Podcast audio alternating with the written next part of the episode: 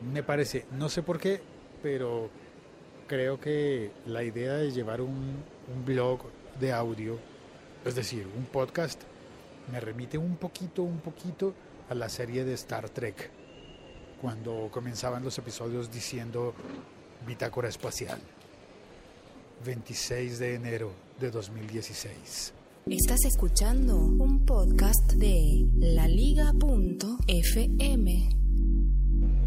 Aunque también muchas veces he pensado que yo debería como interactuar con el robot y decir la fecha más bien, eh, sí, no sé, como en eh, pregunta-respuesta con el robot del programa.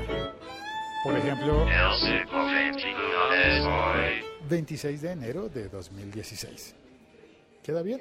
¿Será que lo dejo así? Bueno, hoy voy a hablar sobre un par de noticias eh, que leí en la mañana y que me parece que son en buena, buena, buena medida eh, obvias. La primera de ellas es que un portal em, reveló unos videos de unas pruebas. Vamos a ver si encuentro la noticia formal para burlarme de ella un poco. Bueno, ay, un momento, el café, ¿qué pasó? Ay, vasos vacíos. Siempre habrá vasos vacíos. Bueno, a otro piso por el café. Ah, pero me pierdo las campanadas. Bueno, ya sé, me espero las campanadas y después voy por el café. A ver, dice la noticia obvia. Pruebas confirman que Android funciona mejor sin Facebook. En wireless, wireless.com. ¿Qué tanto afecta la aplicación Facebook al rendimiento del teléfono? Al parecer todo indicaría que con la red social y su app satélite de mensajería, el smartphone funcionaría un poco más lento. En Reddit, un grupo de usuarios publicó sus resultados luego de ejecutar la aplicación DiscoMark, que mide el rendimiento del teléfono basado en el tiempo en que demora en abrirse las aplicaciones. Estos resultados indican hasta un 15% de mejora en rapidez sin Facebook instalado, número que no deja de ser menor. Y bueno, y ahí cuentan la experiencia de cómo hicieron las pruebas en Android eh, con Facebook y sin Facebook siempre funciona mejor sin Facebook. Y más aún, con Messenger de Facebook y sin Messenger de Facebook. Y siempre funciona mejor sin tener las aplicaciones. Y yo digo, pues es un poco tonto porque sabemos que esas aplicaciones consumen muchos recursos de batería, de red, de procesador, de todo. Esas dos aplicaciones consumen mucho y si quitas las dos aplicaciones, pues cualquier teléfono va a funcionar mejor, no solamente un Android, sino incluso un Windows. Hasta un Windows te funcionaría mejor si le quitas esas aplicaciones. Por eso yo estoy muy tentado hoy a hacer el ejercicio y quitarlas, a ver si me ve mejor mi teléfono. Que por cierto, si vale la pena, si, si me vales, la, el paréntesis para quejarme un poco de mi iPhone, instalé la, la actualización del iOS a 9.2.1 y eso ha sido muy difícil porque lleva varios días en que ha intentado instalarla y no ha podido y vuelve a intentarlo cada noche y no ha podido. Un día me quedé cuatro horas sin teléfono porque el teléfono se supone que la estaba instalando y no acabó de instalar. Y se quedó como muerto durante cuatro horas y al final revivió, gracias a Dios. Pero em, empezó a tener problemas como que no recordaba las claves, tenía que volver a ingresar a todos los servicios. Y al final de cuentas, ayer en la noche, logré instalar la actualización, pero, ah, no mentiras, fue esta mañana, muy temprano. Pero tuve que hacerlo conectado a iTunes, porque si no es que lo conecto, el teléfono no logra instalar la actualización él solito. Y eso pues me parece mal, muy mal de parte de, de, mi teléfono que me haya decepcionado de esa manera. Pero bueno, vamos a pasar entonces a la otra eh, noticia un poco tonta y obvia. No, tonta no, realmente no es tonta. Sí es obvia porque lo sabíamos.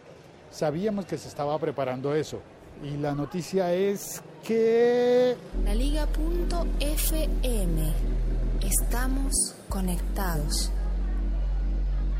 Saludo al lancero parcero que vino al chat, el chat de la aplicación de Spreaker y la aplicación Locutor Co. Las aplicaciones son gratis para Android, para iOS y, e incluso para Windows. Para BlackBerry sí creo que no. Si tienes un BlackBerry, estás necesitando urgentemente que alguien te regale un nuevo teléfono.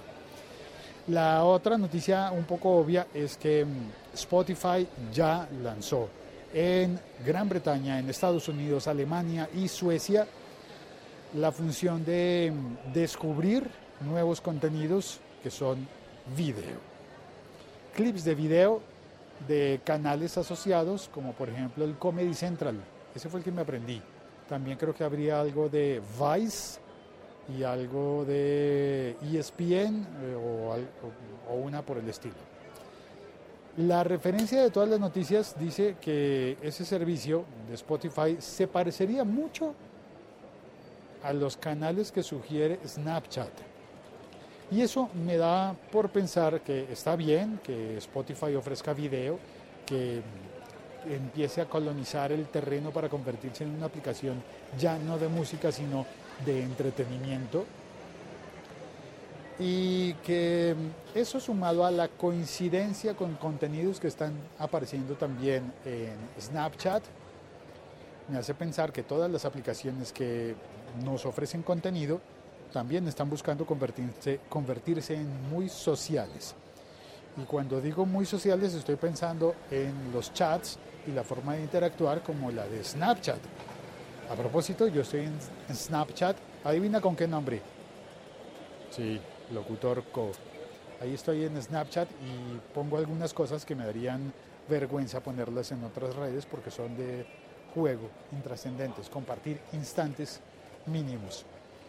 Pero bueno, y teniendo en cuenta que eh, Spotify no solamente eh, agrega esto, eh, esta nueva ventana de descubrimiento de videos, que esperamos que pronto llegue a nuestros dispositivos, los que no tenemos, los que no vivimos ni en Suecia, ni en Alemania, ni en Gran Bretaña, ni en los Estados Unidos, pues esperamos que lleguen esos contenidos pero mientras tanto seguiremos con la vieja y bien conocida YouTube, territorio siempre seguro para ese tipo de cosas. ¿No te parece? Bueno, soy Félix, este ha sido un episodio más, y perdón, me dio tos, de El siglo XXI es hoy.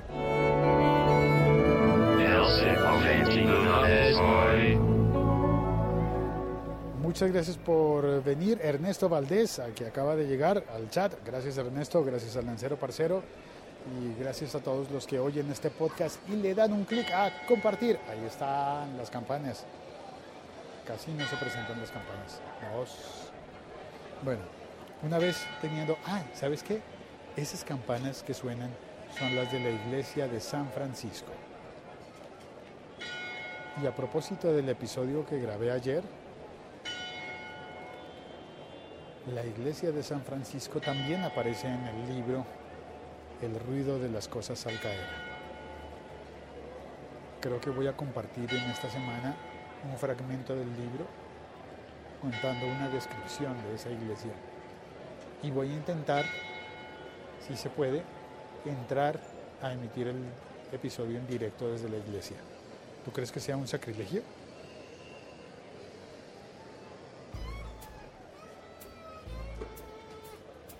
Escríbeme por favor por Twitter, arroba locutorco. Eso no es un sacrilegio que yo entre con el teléfono encendido y, transmitiendo en podcast en directo a la iglesia. Quizás durante una misa. Sería ideal si fuera durante una misa, pero no sé si es irrespetuoso. Cuéntame qué opinas. Hasta pronto, chao, cuelgo. Un abrazo.